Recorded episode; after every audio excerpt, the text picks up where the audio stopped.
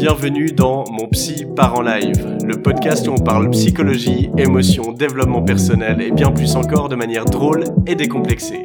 Je suis Julien Borloo, psychologue spécialisé en hypnose et coaching et je te donne toutes les clés pour prendre soin de ta santé mentale.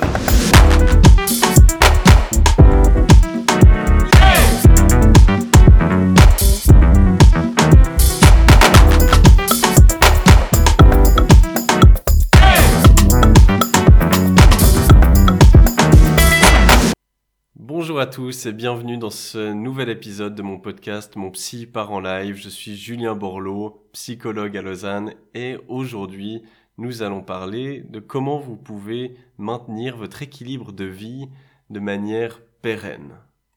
En effet, tout le monde sait que avoir un équilibre de vie, c'est nécessaire et c'est primordial pour la santé physique comme mentale. Mais combien de personnes arrivent à réellement le maintenir? Eh bien, c'est une vraie question. Et c'est surtout par manque des fois de méthodes ou de principes fondamentaux sur lesquels pouvoir se reposer qu'on se laisse euh, dévier dans les travers habituels. Lorsque le travail, les occupations euh, avec les enfants par exemple, nous prennent davantage de temps que ce que l'on souhaiterait. Alors ce que je vous propose dans ce podcast, c'est de vous donner des principes fondamentaux pour vous aider à maintenir un équilibre de vie à tout niveau, que ce soit au niveau professionnel, vie privée, vie euh, de couple ou sentimentale, euh, de vos loisirs, etc. Et puis, une bonne manière que j'ai d'utiliser ces principes et d'exemplifier à quoi ça peut ressembler d'avoir un réel équilibre de vie, eh bien, c'est en utilisant la métaphore des cinq piliers. Alors pour cela, on va faire un peu d'architecture ensemble. Et je vais vous faire imaginer que, en fait, vous êtes un temple romain avec cinq piliers. Donc vous, vous êtes le toit. Et puis vos cinq piliers qui soutiennent ce toit, ce sont votre vie avec votre famille, votre vie personnelle, vos loisirs, votre vie amoureuse ou sentimentale, la vie avec vos amis et votre emploi ou votre vie professionnelle, ou vos études, si vous êtes encore aux études. Et puis, on n'a pas besoin d'être architecte pour comprendre que plus il y a de piliers et plus ils sont solides, moins il y a de risque que notre toit se casse la figure. Au contraire, moins on a investi dans ces piliers, moins il y en a, ou peut-être qu'ils sont tous là mais en sale état, eh bien plus il y a le risque que l'édifice s'effondre. Alors ça, ça permet, selon moi, d'expliquer beaucoup de problématiques psychiques. je vais vous donner quelques exemples. Un exemple, ça serait celui du burn-out. Burn-out, donc de l'épuisement professionnel. Ça serait par exemple le cas de quelqu'un qui a beaucoup trop investi dans le pilier emploi qui investit tout son temps, toute son énergie là-dedans, aux dépens des autres piliers, que ce soit sa vie amoureuse, familiale, loisirs, ses amis. Et puis tout à coup, eh bien, soit il y a un licenciement, soit ce pilier de la vie professionnelle, eh bien, il devient moins valorisant, moins satisfaisant. Et puis c'est là que commencent les problèmes, parce que c'est le pilier le plus solide, et tout d'un coup, eh bien, soit il disparaît, soit il se fragilise, et puis, ben, si on n'arrive pas à s'appuyer sur les autres, eh bien, l'édifice s'écroule. Ça, c'est un exemple. On pourrait prendre un autre euh, qui est l'exemple du pilier de la vie amoureuse.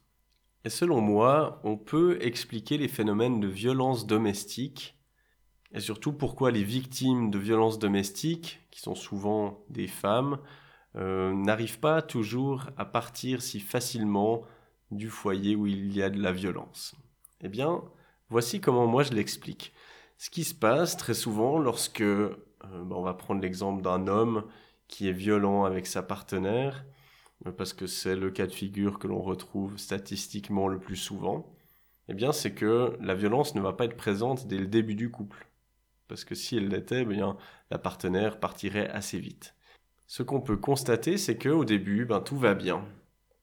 Et généralement, euh, l'agresseur, l'homme qui est violent, va petit à petit isoler sa partenaire en réduisant le nombre de ses piliers.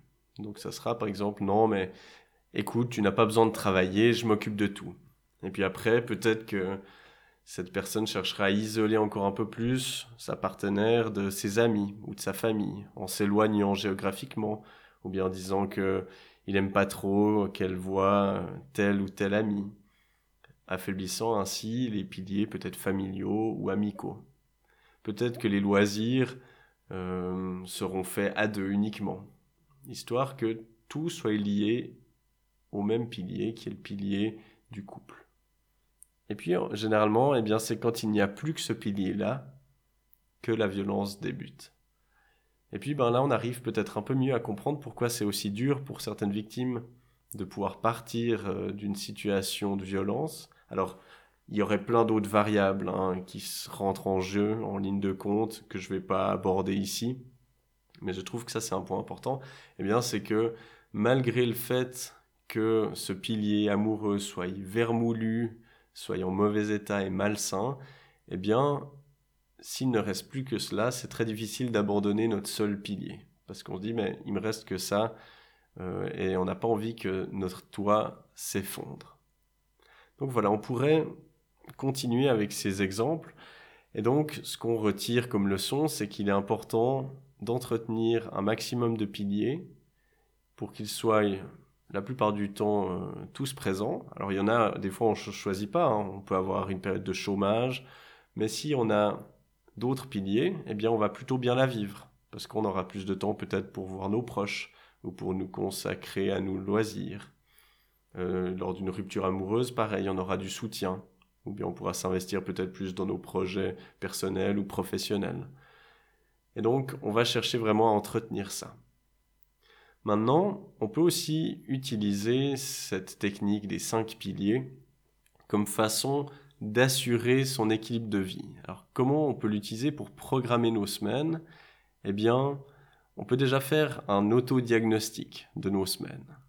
C'est-à-dire, quand vous arrivez à la fin d'une semaine, vous observez un peu comment vous vous sentez. Est-ce que vous êtes satisfait de votre semaine ou au contraire, est-ce que vous êtes complètement sur les rotules puis vous avez l'impression que vous n'avez rien fait d'autre que de bosser, par exemple?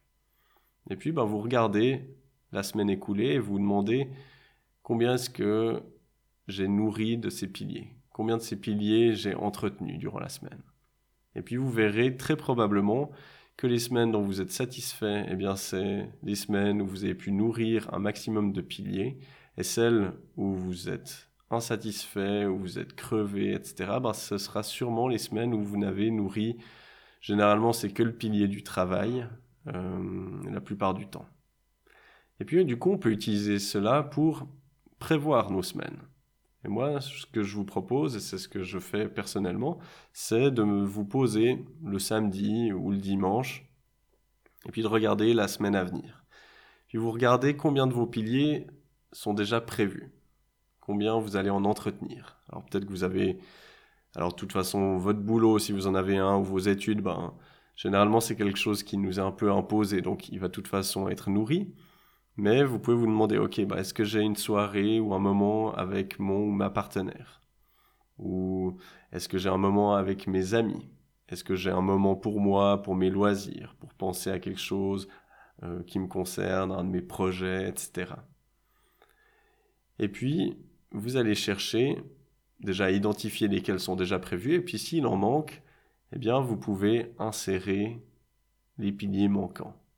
Il n'y a pas forcément besoin que ça prenne énormément de temps. Parce que je vous entends déjà vous dire oui, mais c'est bien facile à dire, mais moi j'ai juste pas le temps. Alors souvent le j'ai pas le temps, c'est très souvent une excuse. Hein. Euh, c'est je prends pas le temps plutôt, parce qu'on a souvent beaucoup de temps pour euh, le perdre sur les réseaux sociaux, sur notre téléphone, euh, à nous énerver pour des choses inutiles. Donc déjà c'est très souvent une excuse. Mais admettons que vraiment vous n'avez pas de temps, eh bien entretenir un pilier, ça peut être aussi simple que faire un appel de 5 minutes à un ami, à vos parents. Déjà ça, ça peut suffire à nourrir en partie ce pilier. Puis il y a peut-être une semaine où justement vous aurez que un coup de téléphone. Et puis la semaine d'après, vous arriverez vraiment à vous voir. Mais c'est vraiment important de nourrir et d'entretenir ces piliers semaine après semaine. Et je vous assure que si vous faites ça, ça vous protégera contre bon nombre de problématiques psychiques parce que cet équilibre, il sera maintenu. Vous pouvez aussi réfléchir à ça en termes de rôle, c'est-à-dire euh, au lieu de penser aux différents domaines de vie, vous pouvez penser aux différents rôles qui sont importants pour vous. Alors, je vous donne par exemple mon exemple. Euh, moi, j'ai ben, mon rôle professionnel qui est très important. J'ai mon rôle de sportif. J'ai mon rôle de partenaire avec ma compagne. J'ai le rôle d'ami. J'ai le rôle de fils, euh, qui est important également. Peut-être mon rôle de parrain, parce que je suis parrain de deux petits filleuls. Et puis, eh bien, ensuite, vous allez chercher à organiser vos semaines, non pas autour de vos différents domaines de vie, mais autour de ces rôles. Ça revient un petit peu la même chose, mais ça précise peut-être un peu plus ce qui est réellement important pour vous. Et puis là, à nouveau, ben, vous allez regarder, ok, est-ce que je satisfais mon rôle de professionnel, de sportif, de fils, de frère peut-être, de parrain, de compagnon, etc. Et puis à nouveau, ça va vous donner une structure d'esprit vous permettant de structurer vos semaines afin d'assurer cet équilibre. Et puis que cet équilibre, il ne soit pas dépendant un peu du hasard, du rythme de la vie, euh, parce que idéalement, et ça doit être possible, cet équilibre, il doit être maintenu toute l'année. Bien sûr, il y a des périodes où il y a plus de demandes, où il y a plus d'énergie, ou moins d'énergie, où il y a plus de boulot. Bien sûr, il y a des saisonnalités.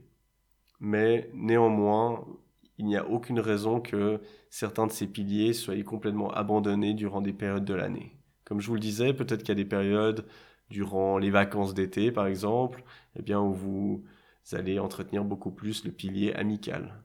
Mais ça ne vous empêche pas le reste de l'année de vous voir pour un café ou simplement pour un coup de fil, etc. Donc je vous encourage à tester cet exercice et à faire un petit feedback, euh, à faire un petit bilan avec vous-même au bout de 2, 3, 4 semaines peut-être, afin de voir quel impact ça a sur votre état physique, votre état mental, émotionnel, etc. Et puis n'hésitez pas à me faire vos retours dans les commentaires par rapport à cet exercice parce que je suis sûr qu'il vous fera énormément de bien. Et voilà, on arrive à la fin de cet épisode. Je tenais à vous remercier du fond du cœur de m'avoir écouté jusqu'au bout. Si vous voulez soutenir ce podcast, n'hésitez pas à le partager à vos amis, à commenter et à mettre une évaluation sur l'application de podcast que vous utilisez. Ça m'aide vraiment énormément. Donc merci d'avance pour cela. Je vous mets dans les notes du podcast toutes les infos nécessaires pour mon site internet, pour mes formations en ligne et pour toutes les références que je pourrais vous transmettre par rapport à l'épisode. Encore une fois, merci d'avoir écouté mon petit part en live. C'était Julien Borloo. À la semaine prochaine.